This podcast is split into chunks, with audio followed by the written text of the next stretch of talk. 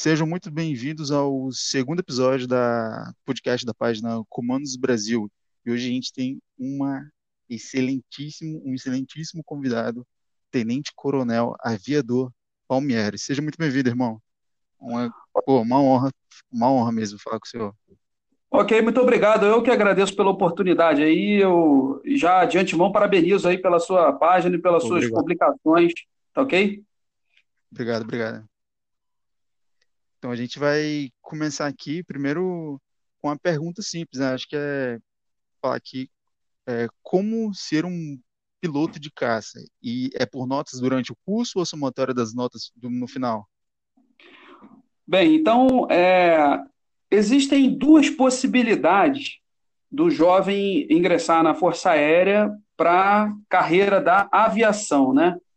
Sim, Então, a primeira delas, é, ele presta um concurso para a Escola Preparatória de Cadetes do Ar, que é localizada em Barbacena, e lá em Barbacena, é, com limite de idade aí de 18 anos, né, de 14 a 18 anos, ele faz o ensino médio, passando, é, sendo, sendo aprovado em Barbacena, ele ingressa direto na Academia da Força Aérea, onde cursa quatro anos é, na aviação. Ou ele pode ingressar num concurso direto para a Academia da Força Aérea, com o ensino médio completo e cursar os quatro anos diretamente lá.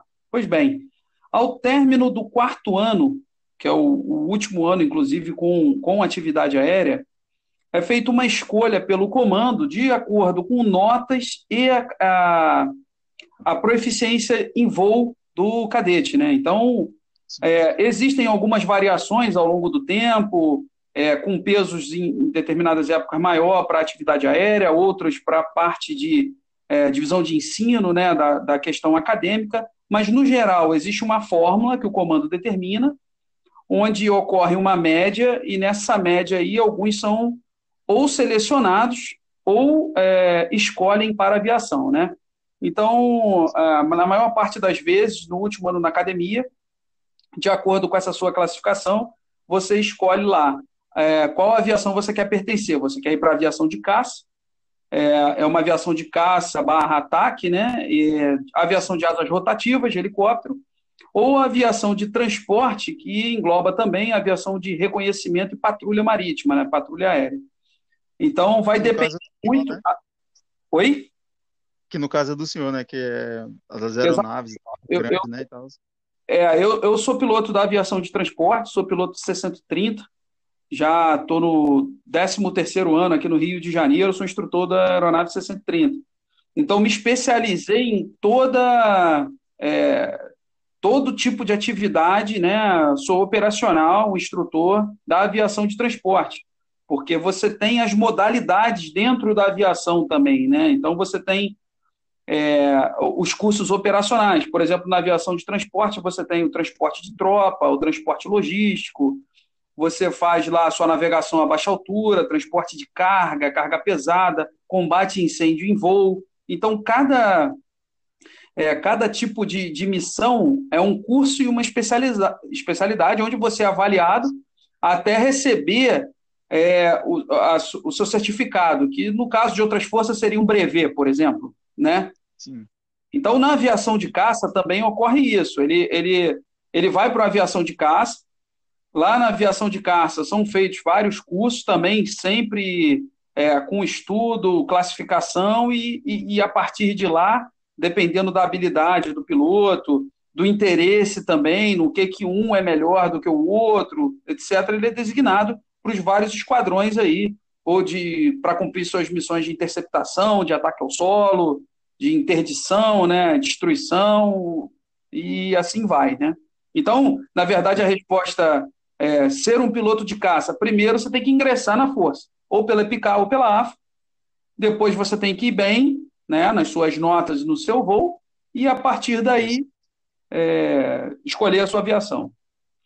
no caso dela, no caso dele, é, a nota tem que, ela é estipulada, oito, como é que funciona essa Não, questão de nota? É, é o seguinte, na, na aviação, eu diria que de todas as das três forças e de, de todos os quadros e especialidades, a aviação da Força Aérea é reconhecidamente é uma, uma atividade um pouco mais é, difícil, né? Então, assim, a gente tem, é, não, não há a possibilidade de você não cumprir as notas de corte durante a, a, a sua formação na academia. Se você não, se você tirar uma nota baixa lá na, na academia no terceiro ano lá da academia, você vai ser desligado, vai ser mandado embora. Entendeu? Diferente de outras forças que às vezes você até carrega uma dependência, né?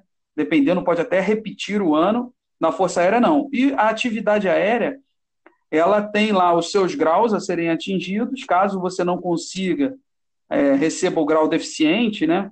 É porque, é, na verdade, a, a, aviação ela não tem uma nota de 0 a 10.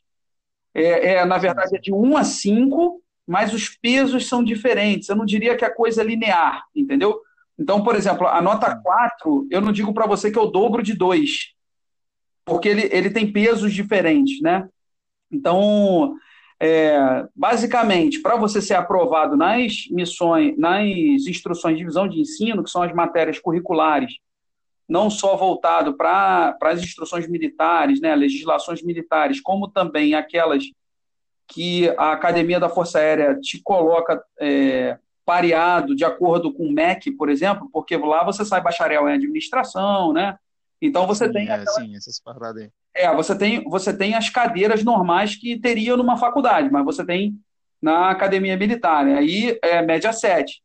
Para as atividades operacionais, não se admite nota baixa. E nota baixa, eu estou dizendo para você assim, 8, 8,5, isso não, não se admite.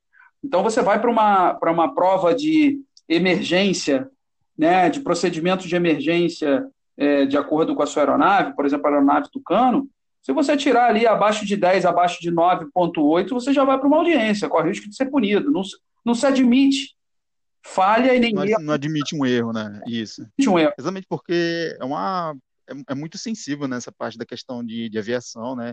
É, o erro, qualquer erro seja mínimo, pode custar alguma coisa, né? É, não só a sua tanto integridade, né? dos outros e do equipamento. Então, então realmente não se admite. É um curso difícil, é um curso bem difícil. Existe uma taxa de atrito bastante grande. Nós éramos 230, mais ou menos, nos formamos 103. Né? Eu não sei exatamente como foram as formações nesses últimos nesses anos aí mais recentes, mas existe uma taxa de atrito até mesmo porque o pessoal que entra, é, no geral, não, é, não tem assim nenhuma experiência em atividade aérea, e alguns não se adaptam também, né? Então não, não dá para dizer que, que lá o cadete que passou lá na, no concurso ele vai fazer um, um looping e vai se sentir bem numa, numa missão de acrobacia ou numa missão de formatura com o avião um, um do lado do outro, passando em voo, entendeu? Então, uma questão de adaptação também, existe esse caso, né? Aquela questão, né, de cada caso é para cada pessoa, né? Tem uns que conseguem, outros não, né? É, é meio complicado, então. E ainda né? tem uma parte muito difícil, né? E ainda tem aquele caso de, do, do camarada ir para lá, voar e falar: olha, pô, esse é o tipo de vida que eu não quero, não gostei. E ele mesmo pede desligamento, entendeu? Porque realmente nós não somos acostumados a trabalhar num campo tridimensional, né? Isso é uma questão de costume, é, é, um outro tipo de vida. Não é igual a aviação civil, que você faz a coisa toda controlada, não. Então, você está sempre trabalhando nos limites. E além. Requer uma coisa a mais, né? Exatamente. E, além disso, a nossa formação, o que um piloto civil faz com 40 horas, a gente faz num período de formação com 10 horas, entendeu? Então ela é bem comprimida e requer uma atenção muito grande e uma eficiência grande. Nós não temos margem para falha, para repetir, para. Entendeu? Então, assim. Sim, tem que ser direto ao ponto, então, né? Do ponto A ao ponto B. Exatamente. Você tem que cumprir aquela missão desde a da sua primeira missão de, é, do conhecimento teórico das aeronaves, dos procedimentos em voo, até a seu, sua decolagem, pouso, e aquilo ali vai acontecer em uma, duas horas, e você não tem direito a repetir, entendeu? Então, isso, é, não estou dizendo que é impossível, não é nada disso, tanto é que tem várias pessoas formadas, mas isso requer um empenho muito, muito grande. Se você é, buscar aí saber, você vai ver que os cadetes, da, os aviadores que estão no, no, no primeiro ano, né, que o voo hoje é no primeiro ano, no quarto ano, eles praticamente não saem da academia o ano todo, estudando final de semana, não tem aquelas folgas, entendeu? Porque o camarada passa lá, madrugada, sábado, domingo, treinando e até a formação. E ainda assim. Até a exaustão, né? Oi? Até, exa até a exaustão, não é? É até a exaustão. Você treinar até a exaustão leva à perfeição. Já, já diz uma canção militar, né? Isso, isso.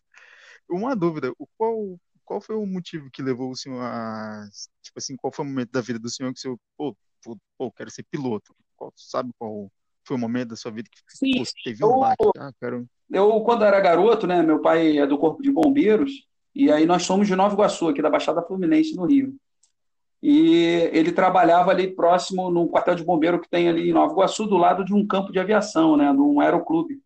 E eu frequentava aquela área ali, e aí tinha aeronaves, na época tinha um, um coronel, é, um coronel da aeronáutica que sido já que fazia acrobacias ali perto, né, e, e cumpria missões.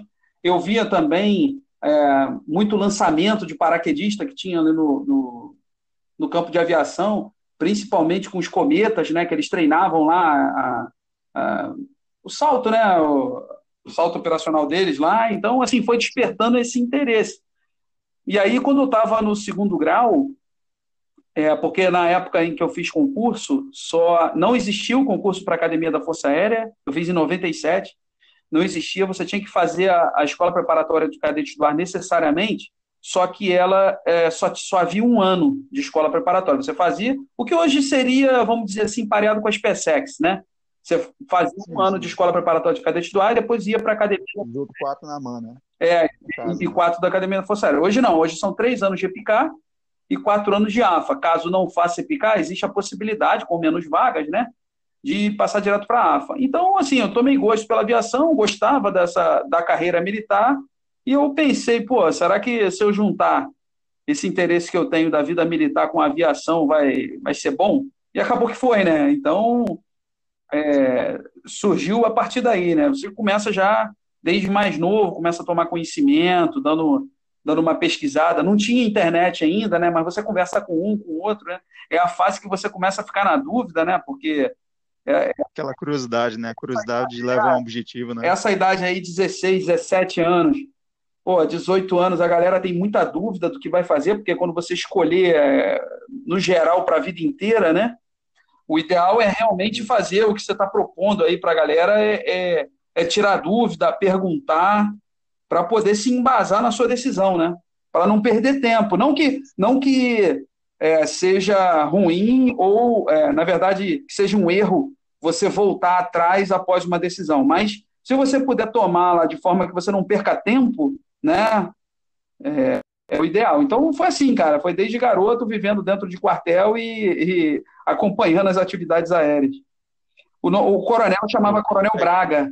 Esse Coronel Braga ele foi muito conhecido, é, é até hoje, né, mesmo depois de falecido, conhecido na Força Aérea. Ele ele tinha um avião, um T-6, então ele, assim, ele é conhecido como um acrobata, assim, é, nota mil, entendeu?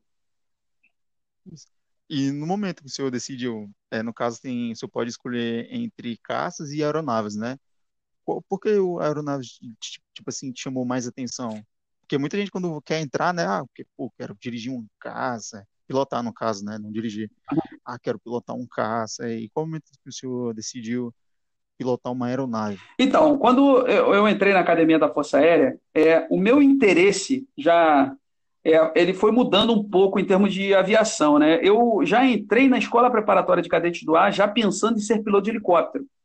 Então, é, eu comecei a estudar, né, e, e, pesquisar, e eu vi que pô, a, a aviação de helicóptero de asa rotativa de combate, de busca e salvamento, achei, acho, acho até hoje é fantástico, né?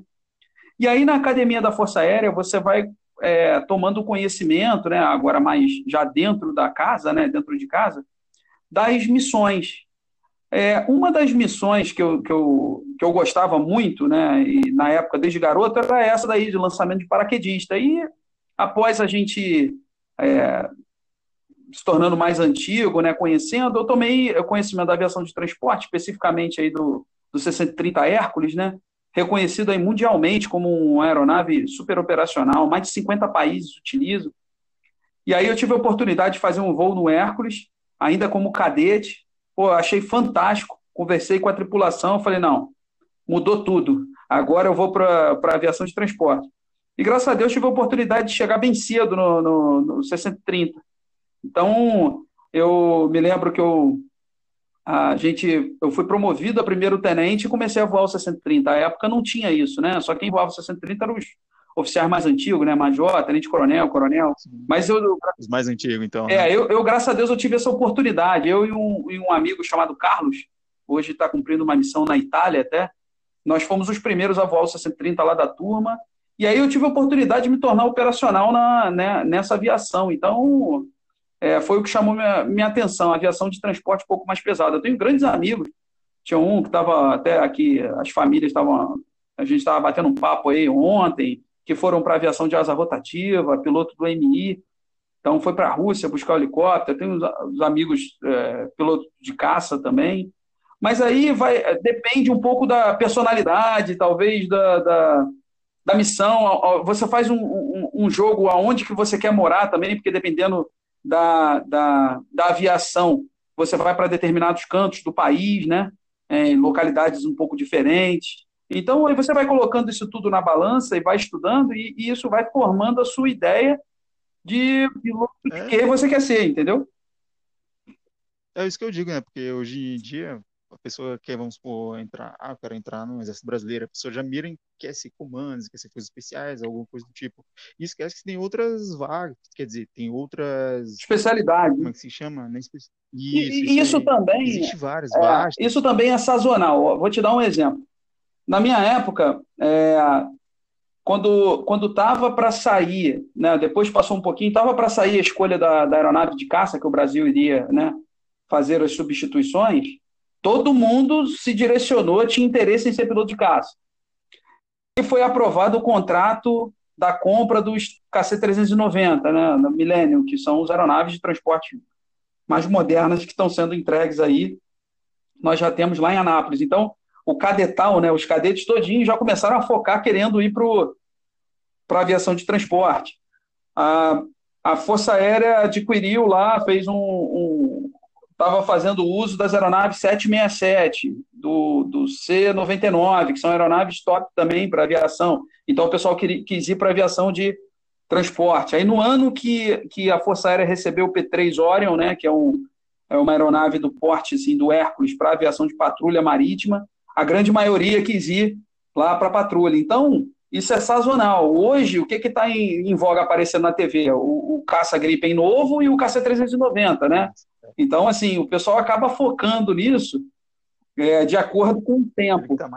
É, mas aí, quando entra lá na Academia da Força Aérea e você vai conhecendo as missões, né? Pô, não, eu quero ser piloto de busca e salvamento, eu quero, eu quero cumprir missão com o Paraçá, pô.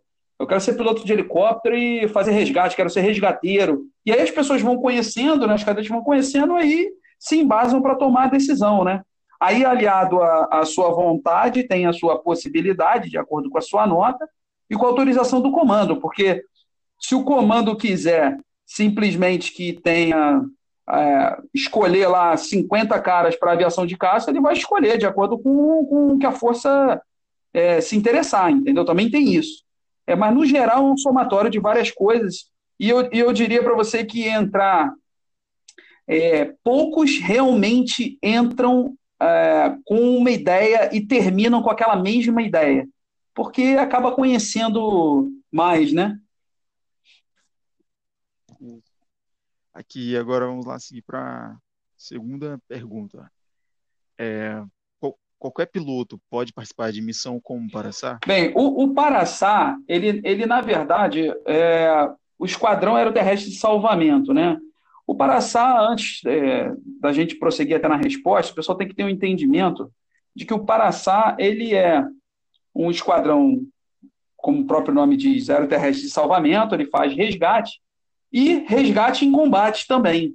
Então, é, o Paraçá cumpre missão, você tem lá os comandos né, da, da Força Aérea, onde eles têm lá as especialidades para se tornar totalmente operacional. O camarada faz o curso de mergulho de combate, é, paraquedista, curso de busca e salvamento, salto livre, e aí ele, ele tem uma quantidade de cursos para ele se tornar paraçá. o, o tão conhecido pastor, né? Então ele é pastor e recebe o número.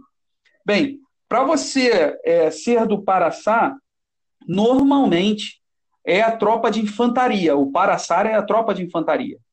O piloto ele pode ser, pode fazer um curso do Paraçar, que é o curso SAR, né, de busca e salvamento, e aí ele se torna um guerreiro SAR de busca e salvamento. Mas no geral, o piloto ele cumpre as missões com o Paraçar fazendo é, a questão do transporte, né? Então, normalmente no caso, a logística é, dele, né? Normalmente né? o Paraçá ele é ele transportado. Então você tem por exemplo, numa missão de resgate, num acidente da Gol que teve. Então, quem vai chegar lá primeiro vai ser o Paraçá, com um helicóptero lá de Campo Grande, os pilotos de helicóptero com curso de, de, busca e salvamento do Paraçá, então o pessoal vai descer lá no rapel.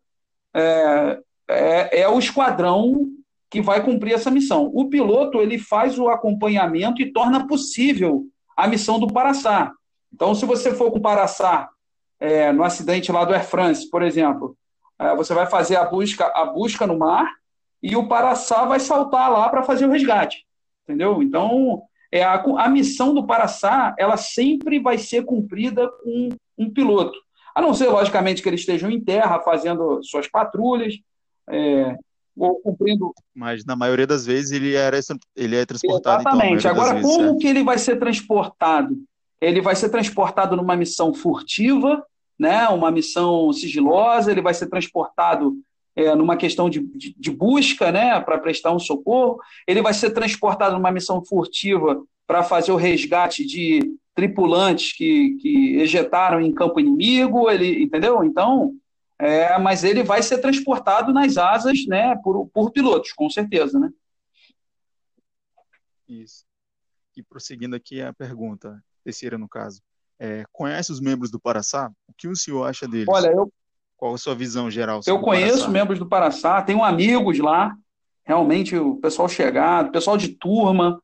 É, eu, eu digo para vocês o seguinte: que o pessoal do Paraçá é um pessoal é, realmente aguerrido, com uma disposição é, diferenciada, com uma capacidade de de abrir mão de seus interesses em prol dos outros, de, de cumprir missão, principalmente de salvamento, o pessoal destemido, muito bem preparado, e realmente é, é uma tropa de elite da Força Aérea. Eu só tenho a dizer isso do Paraçá, realmente são, são top. Os caras são muito bons.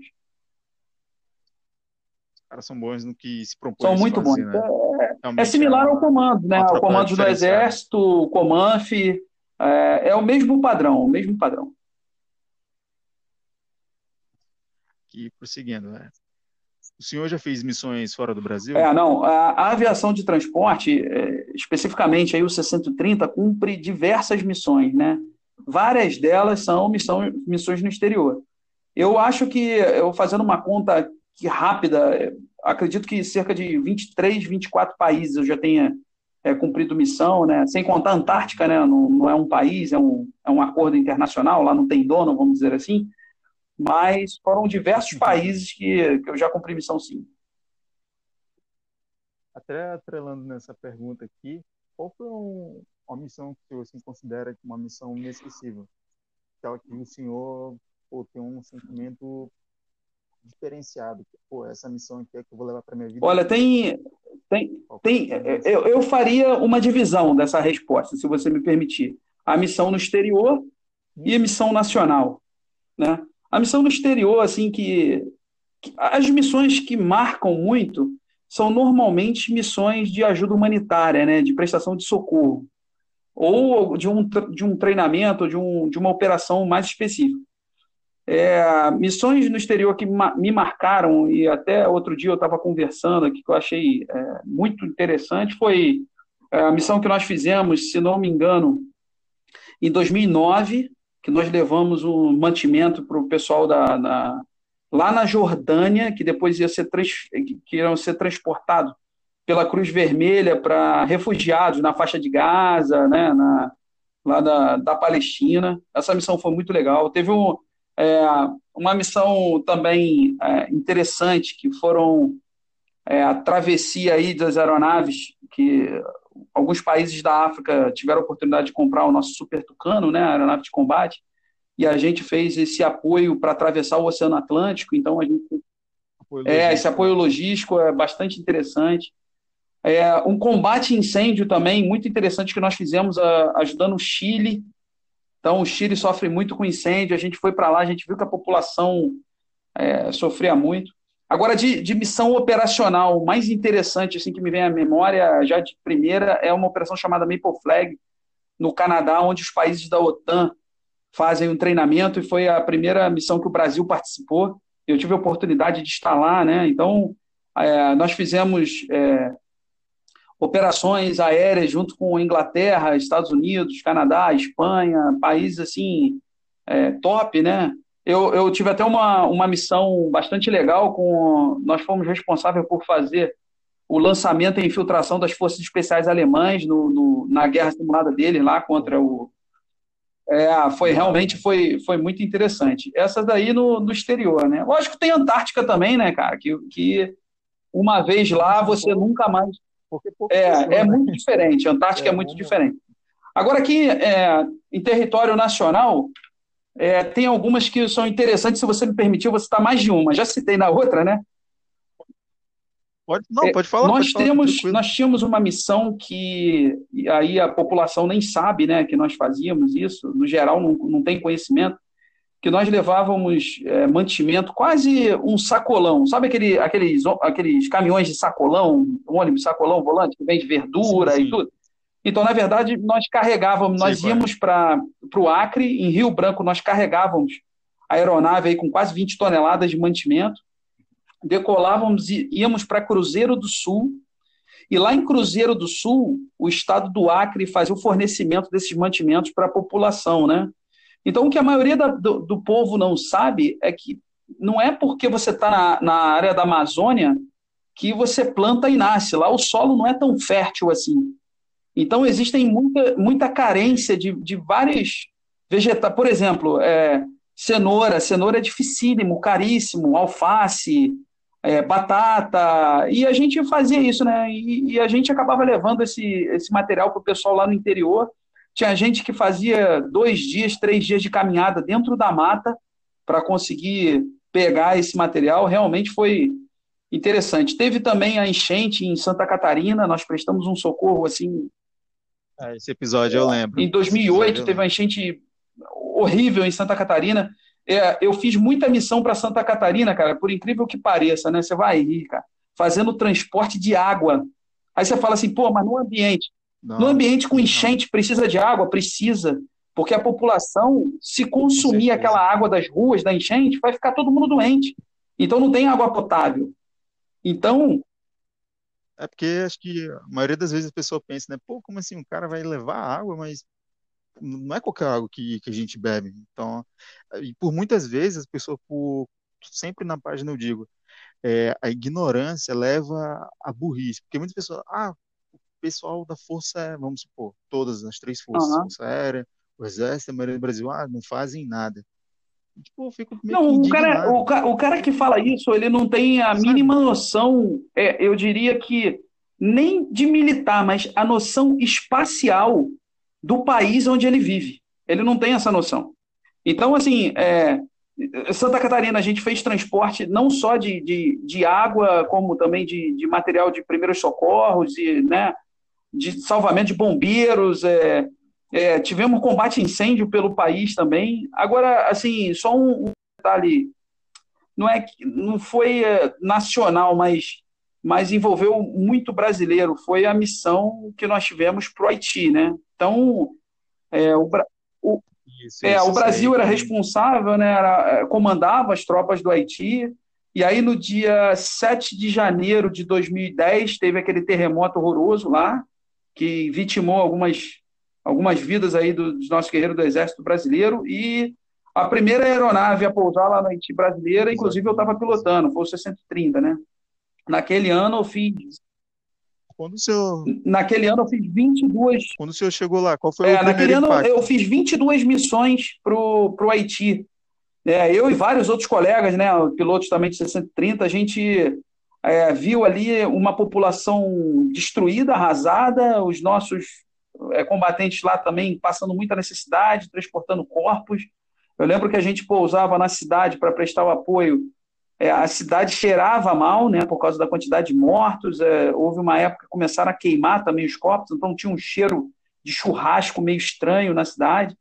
E era uma miséria, uma miséria danada. Eu tive a oportunidade de rodar lá e, e vi uma cena horrível que as crianças lá comiam um biscoito chamado terre, né? Ele é feito de é, terra, é, é, é água, água pouca água, argila, sal, é barro, né? Então, crianças, pra você ter ideia, tem problemas de prisão de ventre, chegam a morrer comendo esse biscoito, mas é o que eles têm, né? Então, é, é algo assim de marcar. Assim, você para para pensar e fala, pô, essa daí me marcou, com criança passando necessidade, e aí você vê um monte de gente jogando um monte de coisa fora, né? Reclamando da vida que tem, e a gente vendo aí quanta necessidade tem. E o, e o camarada fala assim, pô, para que, que servem as Forças Armadas? E eu digo para você, se você me permitir tomar mais um tempo a respeito dessa. fazer uma reflexão. Pode falar, pode falar. É, o Brasil tem 16 mil quilômetros, 16 mil quilômetros de fronteira terrestre. Então, eu estou no Rio de Janeiro, né? Se eu fosse fazer um, uma ida do Rio de Janeiro a Fortaleza, dá 3 mil quilômetros. O pessoal já acha longe. Então, nós temos 16 mil quilômetros. Desses 16 mil quilômetros, grande parte dessa, dessa fronteira é inabitada, de matas ou, ou regiões rurais, né? O que segura, e aí eu já digo para todo mundo aqui sem, sem medo de errar, eu já tive experiência, a gente faz muita missão de, de apoio aos pelotões de fronteira do Exército, o que segura nossas fronteiras são as Forças Armadas. É, hoje, nesse momento, nós estamos conversando aqui, são é, nove da, pouco mais de nove da noite. Nesse momento, tem pessoa de serviço, tem militar de serviço dentro de trincheira nas nossas fronteiras, nos cantos mais longínquos aí, nas fronteiras, principalmente lá na área fronteira com Colômbia, com, com, com os outros países, né? principalmente na região norte. E, é, e por vezes tem, tem conflito. Né? E se você deixar, e aí eu já cito como exemplo é, o que aconteceu, por exemplo, com a Crimeia, lá, que a Ucrânia perdeu a Crimeia lá para a Rússia.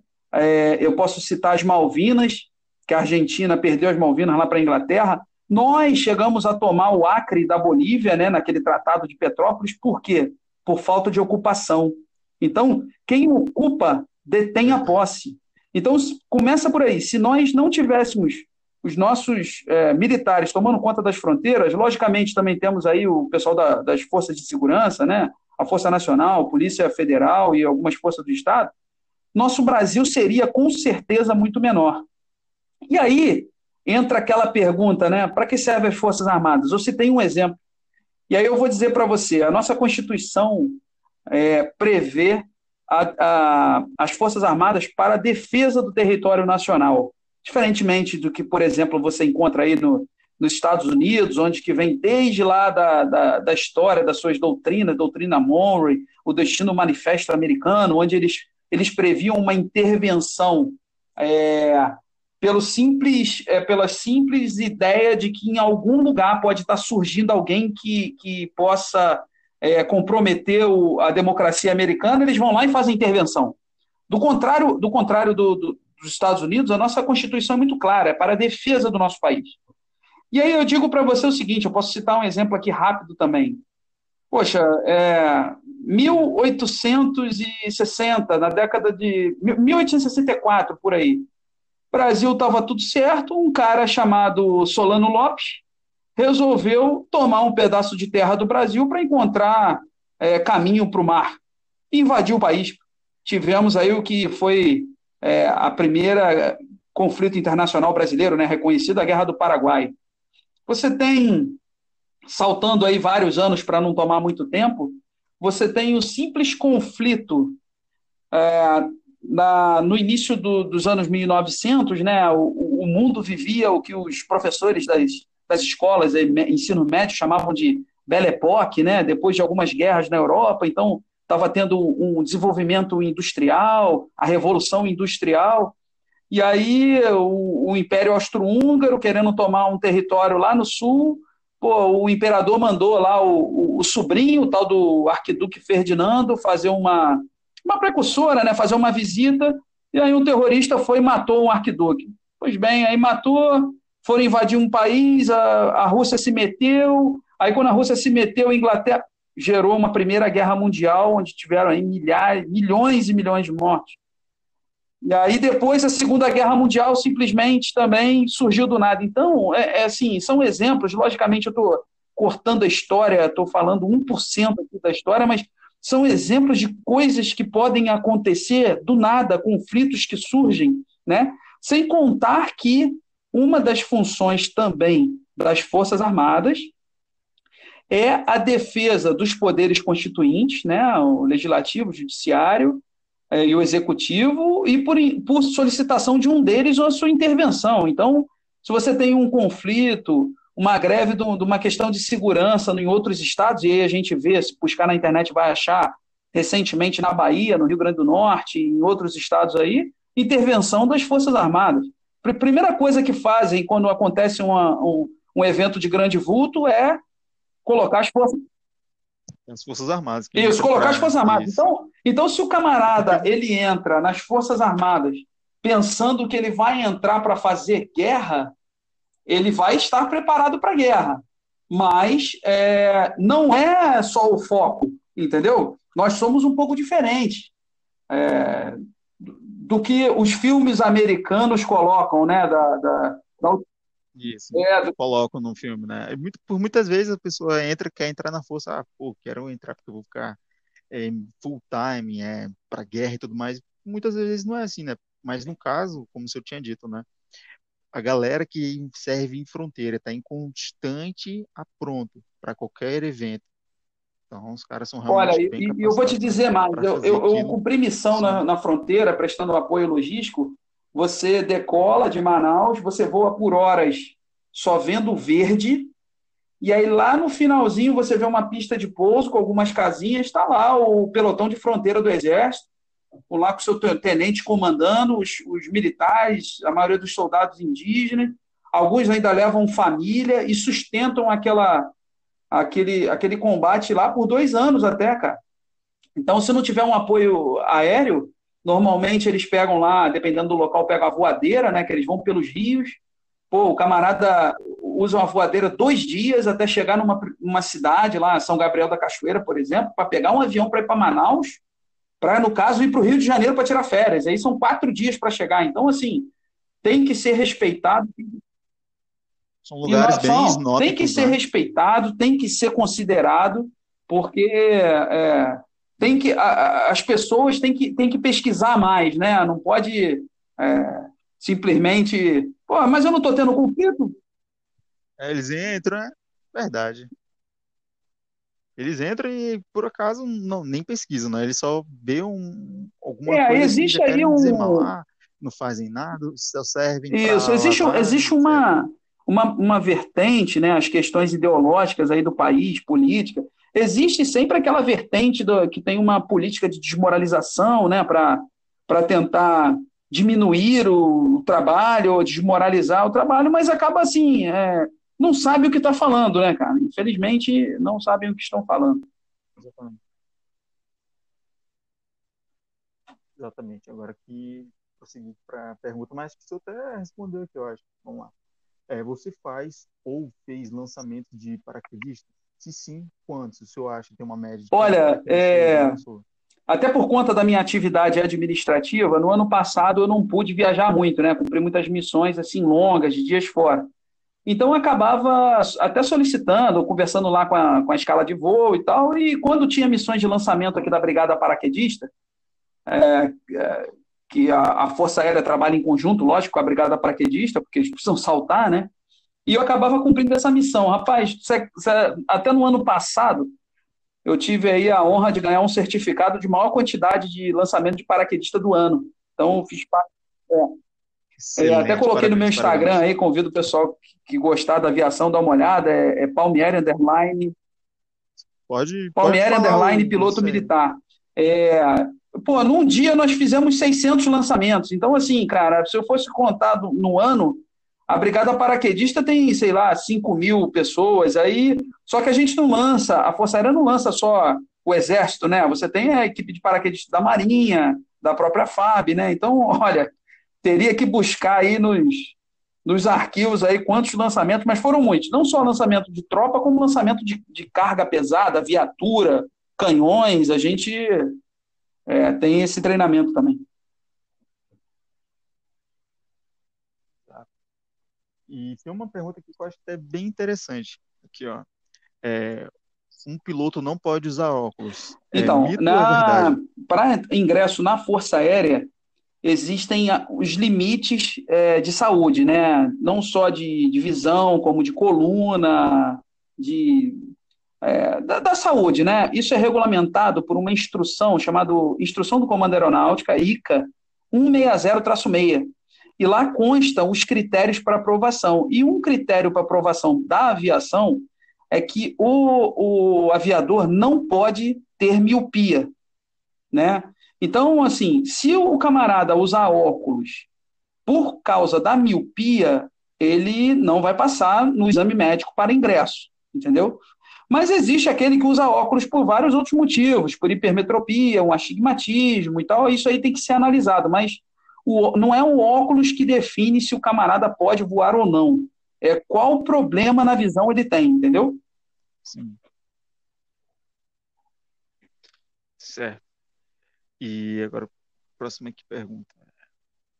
Mulheres podem ser pilotos? Sim, desde podem, podem é, quando pilotos? eu estava no quarto ano na, na Academia da Força Aérea, eu me formei aspirante e aí houve o ingresso da primeira turma de mulheres aviadoras. Então, assim, normal, tanto na Escola Preparatória de Cadetes do Ar, quanto na Academia da Força Aérea, você tem o um quadro feminino aí da aviação e que já estão, assim, bem avançadas né, na, na, na aviação.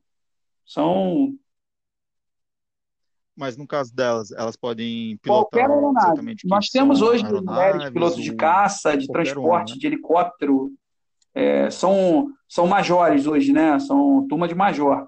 Então são tão competentes quanto, não existe nenhum tipo de distinção, é, assim, no sentido depreciativo, né? Ou discriminação, negativo. Chegaram aí para somar e realmente é, perfeito, é normal. Somos um grupo aí bem unido.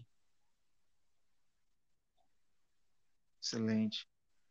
É, mais uma pergunta aqui do Paraçá. Qual a importância do Paraçá para Força Olha, é, foi o que eu, que eu havia comentado, né? Eu me sinto muito seguro em saber que existe uma equipe de busca e salvamento pronta para fazer um resgate, por exemplo, do meu avião, da minha tripulação, no, em qualquer circunstância, quer seja no, no, num evento aí, numa catástrofe dessa aí, em condições normais, quanto em combate. Então, é, o Paraçá é uma tropa de elite que, além de fazer isso que eu acabei de falar, também compõem as tropas de elite das Forças Armadas, podendo ser empenhadas em garantia da lei e da ordem, proteção à população.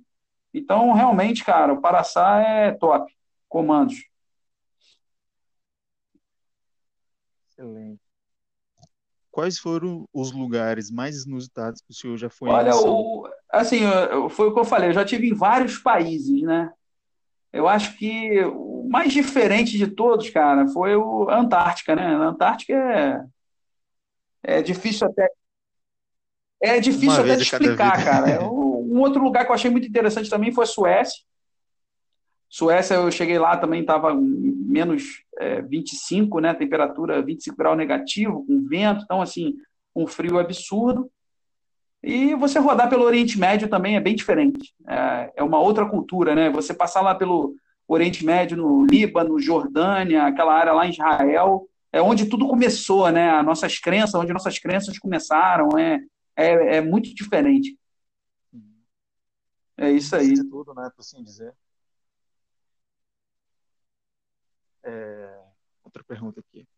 Já houve missões com os comandos barra forças especiais do Exército Brasileiro? Se então, caso é... puder falar. Missões de treinamento é normal, normal acontecer, né? Então, é, normalmente eles são uma tropa que precisam ser deslocadas pelo país, né, para cumprir suas missões, e normalmente vão nas asas da Força Aérea. é, não só para fim de treinamento, lançamentos, é, infiltrações né, em, em terrenos e tal. Agora, as operações reais, a gente a gente está sempre junto. Ah, no geral, as Forças Armadas estão junto, trabalham em conjunto. Excelente. Como o psicológico do senhor funciona pilotando uma aeronave? Bem, é, o treinamento foi o que nós conversamos é, sobre o treinamento lá na, na Força Aérea. Então, Sim. o treinamento até a exaustão leva à perfeição. Eu não diria perfeição porque ainda existem erros. Então, é, você sendo treinado, como todos os aviadores são, estudando, porque você tem todas as, as normativas, as legislações, os procedimentos, é, tudo a respeito da aeronave, conhecimento não só da aeronave, como das suas rotas, é, sua antecipação, planejamento, te deixa numa condição um pouco mais confortável. E se você não tiver numa situação normal, entrar numa situação de emergência ou de anormalidade, você tem que estar preparado para responder aquilo com tranquilidade, porque você já estudou, já sabe o que fazer, né? Então, é... Sim, ou seja, na formação aplica tudo aquilo que vai ser você não tem na, na vida real. O piloto ele não tem o direito direito de ficar nervoso, de se desesperar. Nós não temos esse direito. Então a gente diz que se for acontecer um acidente, nós vamos com calma e tranquilidade até o local do acidente. Nós não temos esse direito. Então, conforme você vai ganhando experiência em voo, você vai passando por situações onde pessoas é, que não conhecem ficam desesperadas e mais você mantém e deixa para ficar assim sem dormir em casa e tal. Mas na hora do voo, o psicológico é o seguinte: é focado naquilo ali, seguir as orientações, o que foi ensinado, e, e não se pensa, nossa, eu estou uma aeronave muito grande, eu tenho 30 mil litros de combustível aqui em cima da minha cabeça, pode pegar fogo. Não, não se pensa nisso. Então é, é difícil de explicar, cara, mas é como você, quando você dirige o carro, né? Para a maioria aí que dirige carro, você já está acostumado com aquilo. Então é, só que, lógico, com uma complexidade muito maior, né, que a gente não pode simplesmente parar e ligar o pisca-alerta. Mas, é, é, mesmo com muita gente a bordo, se for pessoa, se você estiver levando foguete, míssil, bomba, então você tem que manter aquilo e acreditar no que foi planejado e no que você aprendeu. Então, o psicológico é o seguinte: tem que ser constante o tempo todo. Não tem margem para ficar tendo variações da sua personalidade, entendeu? Para erro. Excelente. É, senhor já lançou a aeronave com a presença dos comandos anfíbios e do Já, a gente, a gente cumpre missões com eles, não só cumprimos missão, como também fazemos parte dos cursos de formação, onde eles têm instrução de como é que funciona, em que eles podem utilizar a Força Aérea, né? Então a gente, eu dei alguns anos de instrução para as forças especiais, para comandos, dei instrução de navegação aérea, de atividades aéreas, e, e lá a gente passa para eles o que, que nós podemos trabalhar juntos, né? E, inclusive, eles têm uma missão final aí de curso de formação que é com a Força Aérea. Logicamente, com salto, com infiltração em terreno, deslocamento, é, com evasão de terreno, enfim. É, a gente trabalha o tempo todo junto. Foi o que eu falei. É, as Forças Armadas elas estão separadas, logo, para fins de controle e tal, mas as suas operações são operações sempre conjuntas. Dificilmente você vai ver uma intervenção somente com um tipo de, de somente com uma, uma, força, uma irmã, né?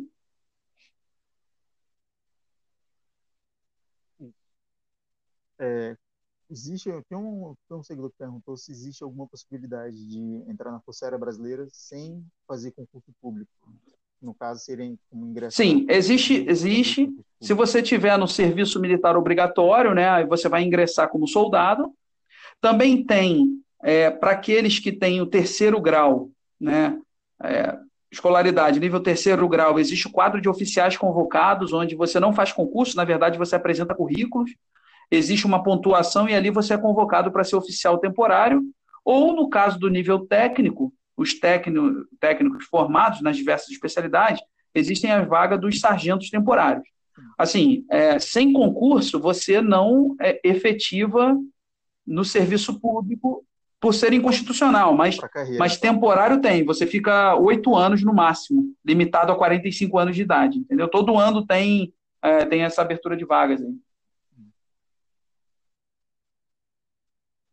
E tem uma pergunta também, é até bastante interessante. O que o senhor diria para alguém que hoje se interessa ser piloto? Quais os principais gatilhos que o senhor daria para uma pessoa bem, que hoje quer ser Bem, se ele quiser ser piloto da Força Aérea, porque também, logicamente, existe o piloto do Exército, né, que é o piloto de helicóptero do Exército, tem o piloto da Marinha também, mas o piloto da Força Aérea, que eu, eu diria que é um curso muito mais completo, primeiro ele vai ter que focar no estudo para a Academia da Força Aérea, a Escola Preparatória de Cadete do Ar. Ao, ao ingressar, rompendo essa primeira barreira, vai saber que vai, serão quatro anos de dedicação exclusiva, realmente exclusiva. Então, assim, não existe nada diferente de você estudar que vá lhe fazer ingressar na Força Aérea para ser piloto. Então, o primeiro passo é estudar, estudar muito, estudar focado na, na matéria do concurso, né? E se não conseguir uma primeira vez, tentar a segunda, não pode desanimar. Entende? Essa é a, é a grande dica que eu passo para o pessoal aí que tá, tem interesse. Tem uma aqui também que é, acho que é, uma, é bastante pessoal aqui para o senhor. Quais as principais características que o senhor enxerga no bom militar? O que, que um bom militar deve ter? Quais as características que ele deve apresentar? Sim, o que bom, ele deve possuir? É, essa pergunta ela é muito interessante, cara. O, o militar, é, eu até ministrando algumas palestras em escolas, onde é, eu, eu, ministro palestras em escola gratuitamente, tá? Também deixo aberto aqui é, para todos que quiserem, é, tiverem interesse em escolas e, e, instituições, é gratuito, eu vou lá sem problema nenhum, não, não cobro nada e vou com muita boa vontade, né?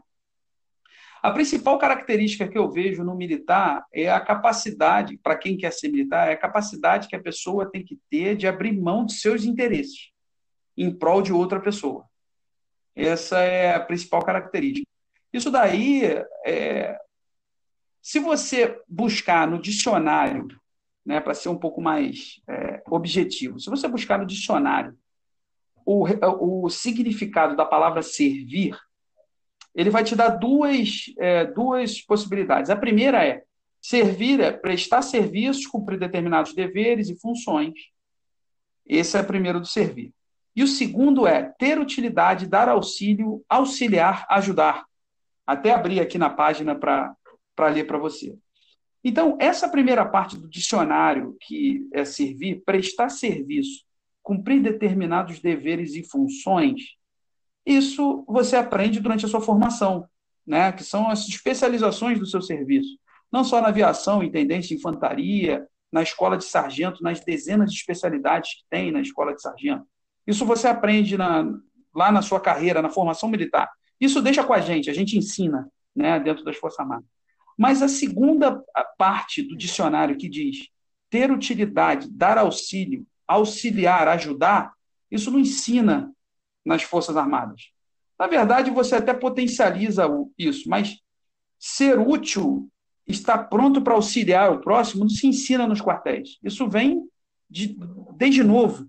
Isso vem daquele colega lá que ajudava um amiguinho lá a amarrar o sapato, é, os filhos que ajudam os pais nas questões de, de casa, é, aquele que, que não tem, que não consegue, ao ver sua mãe entrando cheia de bolsa de compra, continuar sentado na, no sofá olhando o celular e não tem interesse nenhum em ajudar alguém pedindo alguma informação, o cara não tem paciência, o seu colega na escola pedindo uma ajuda e você não quer perder aquele, aquele, aquele um minuto para auxiliar ele a, a, a, ensinar alguma matéria. E ainda digo mais, é, você ter utilidade, auxiliar, ajudar uma pessoa, também é cumprir regra. Quando você tem lá o jovem que, que não para de falar na sala de aula, ele não está nem aí se ele está atrapalhando o colega ou se ele não está deixando o seu instrutor ministrar a instrução, então ele está atrapalhando, ele não está ajudando. Então, é, na minha visão, essa característica, se você é, não tem condições é, de, de viver assim, de, de, de se doar um pouco, nem entra nas Forças Armadas. Por quê? Provavelmente você vai ser punido é, e vai ser expulso. Nós precisamos desse espírito de corpo, dessa utilidade que vem da pessoa, não a utilidade que te ensinam de como atirar. entendeu? Então, essa é a principal característica, não sei se eu consegui me expressar bem, que eu vejo hoje de importante no militar. Não, tá ótimo. Excelente. Uma pergunta aqui também, acho que é bastante também pessoal. O que o senhor vê da, da FAB, da FAB, no caso, 20 anos atrás, e ela atualmente? Ela está a mesma coisa? Nossa, é, houve uma evolução gigantesca, porque a Força Aérea ela tem por característica andar pareado com a tecnologia, por óbvio, né? Então, a própria aviação, ela evolui com a tecnologia e as aeronaves que não evoluírem vão deixar de voar, deixar de cumprir as missões e estarão atrás das outras. Então, o conflito hoje é ganho pela habilidade do piloto, mas grande parte pela capacidade tecnológica. Então, se a FAB fosse a mesma de 20 anos atrás, realmente não faria sentido, né?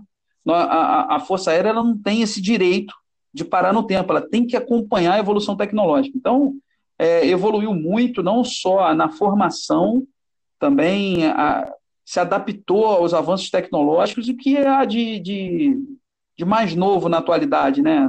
É, melhorando a sua capacidade, principalmente a sua eficiência, é fazer mais com menos, inclusive, você é, a capacidade de administração do seu pessoal, o preparo, então evoluiu demais. Mais uma vez eu estou dizendo aqui, eu estou falando da força pela experiência que eu tenho, né? Eu não sou, eu não sou um, um representante aqui do comando, nem poderia estar falando pela Força Aérea, mas, mas assim, não tenho como deixar de dizer que ela evoluiu muito e, e, continua evoluindo com seus projetos.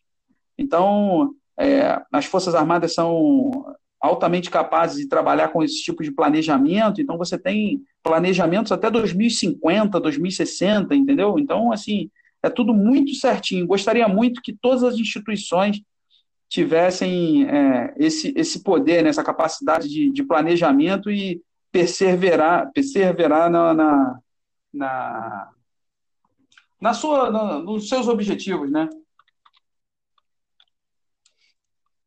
Sim. Tem uma pergunta aqui que também acho, eu acho bastante interessante. O que o senhor tem a dizer ou falar para pessoas, para os novos militares que irão ingressar na Olha, brasileira? É, ingressem com vontade e com dedicação, porque pelo próprio, pela própria explicação anterior, não é mais admitido aquela meia boca, né? aquela má vontade, aquela preguiça, a baixa eficiência. Nós não temos esse direito, mesmo porque é, quem paga nosso salário é a população, e a população espera ter o melhor serviço prestado possível. Então, é, ingressem com toda a vontade e determinação, porque serão cobrados para isso. Isso é, esse é o, o que eu deixaria aí de, de mensagem para a galera que quer entrar para servir, não só a Força Aérea, né, mas as três forças. Né? É. Em modo geral, né? Excelente nesses anos que o senhor tem, quantos quer dizer, quantos anos o senhor tem? Então, eu tenho, eu faço 23 anos de serviço em 2 de março do ano que vem. Então já é um tempinho, né? Já é um tempinho bom. É isso. Excelente. Deixa eu ver aqui a última pergunta que tem aqui. Excelente. É, a uma pessoa que tem mais de 25 anos, existe alguma possibilidade? Ela é, olha só, nós temos a, a o ingresso para a academia da Força Aérea é limitado em 22 anos. Para a escola de sargentos, 24, para a IPICAR, 18, para o ITA, 24.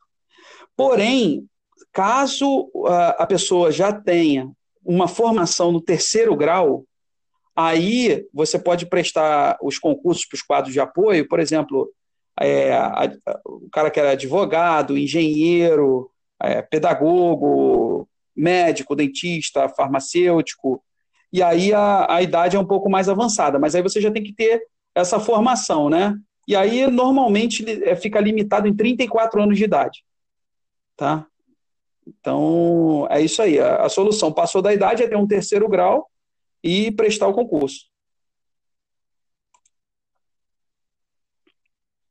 Exato. acho que aqui foi a última pergunta. Se eu quer deixar algum, algum adendo para a galera que está escutando, quer deixar algum conselho, Bem, é, se você me permitir aí passar tipo. um recado para o pessoal, é, principalmente para aqueles que estão Pode, interessados em ingresso nas Forças Armadas, né? É, e que estão estudando, porque não tem como você ingressar sem estudar muito, inclusive a gente estuda muito, é não, não esmorecer, não achar que é, é fácil, já sei, é, principalmente ter atenção nos concursos, principalmente com o que já sabe, não, isso aqui eu já sei, então eu vou estudar outra coisa. Aí vai para um concurso, vai para uma prova, erra aquilo, fala, pô, isso daqui eu sabia, né? É o mais frustrante. E também é, ter a certeza de que ao ingressar, a sua vida não vai mais pertencer a você, vai pertencer às Forças Armadas. Então, é, você vai ser designado para onde o país necessitar, vai ser chamado, vai trabalhar de acordo com a necessidade do seu país, então não adianta também entrar nas Forças Armadas e depois ficar revoltadinho porque foi designado para uma missão durante tanto tempo e que eu queria estar na minha festinha de Réveillon, de final de ano. É, assim, todo mundo gosta. Foi aquilo que essa abnegação, né? Essa, tem que ter essa capacidade de, de se doar e de servir, porque também não adianta entrar para as Forças Armadas, depois você fica de má vontade, tratando as pessoas mais, e mesmo porque será pego. Temos aí os conceitos né, que qualificam lá os militares, são as avaliações anuais, então é um somatório, não basta só passar na prova, né? Ele tem que ter uma, tem que fazer uma análise do que ele quer para a vida, porque militar é uma vida, não é um, um serviço. Ó, tô contando isso, isso aqui não é um emprego. Dizem que é um sacerdócio ser militar. Então, você carrega a farda na pele, você não carrega a farda só naquele pano. Né? Então, é, é isso. Esse é o recado que eu gostaria de passar para o pessoal.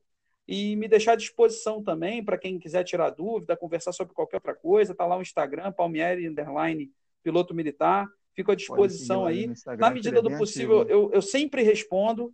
Eu tenho, tenho muitos seguidores, o pessoal pergunta. É, talvez eu demore um dia ou dois, mas eu respondo todos, faço questão de responder. Tá bom?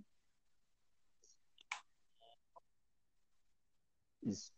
E do mais, né, eu agradeço pô, imensamente pela sua disposição, porque, pô, vida de militar é full time, como eu digo, full time. É, chegou em casa, no outro dia já vai ter para outra missão, papapá, papapá. É muita correria. E eu, eu mesmo que é administrador da página Comandos Brasil, eu agradeço de verdade, de coração aqui por você ter topado fazer esse projeto conosco e ter disponível esse tempo que responde nossos seguidores. Eu agradeço de verdade. E fico que isso, a satisfação foi minha. Estou à disposição aí. Sempre que precisar, eu estou à disposição. Só chamar. Obrigado. Obrigado mesmo. E pode deixar aí seu. seu pô, claro, pô. É Palmieri, underline, piloto militar. Então, dúvidas, não só da, da, da Força Aérea, né? Das, das Forças Armadas no geral, a gente se eu, se eu não souber, eu sei quem sabe. Então, podem entrar em contato aí, fica à vontade. E parabéns pelo seu trabalho isso. também. E é isso aí mesmo. Se as pessoas isso. de bem não se ajudarem, nós Obrigado. estamos fadados aí a, a sofrer. É isso aí, meu camarada. Isso aí. Brasil, um abraço. Obrigado Tchau. aí. E tamo junto. Tchau. Brasil.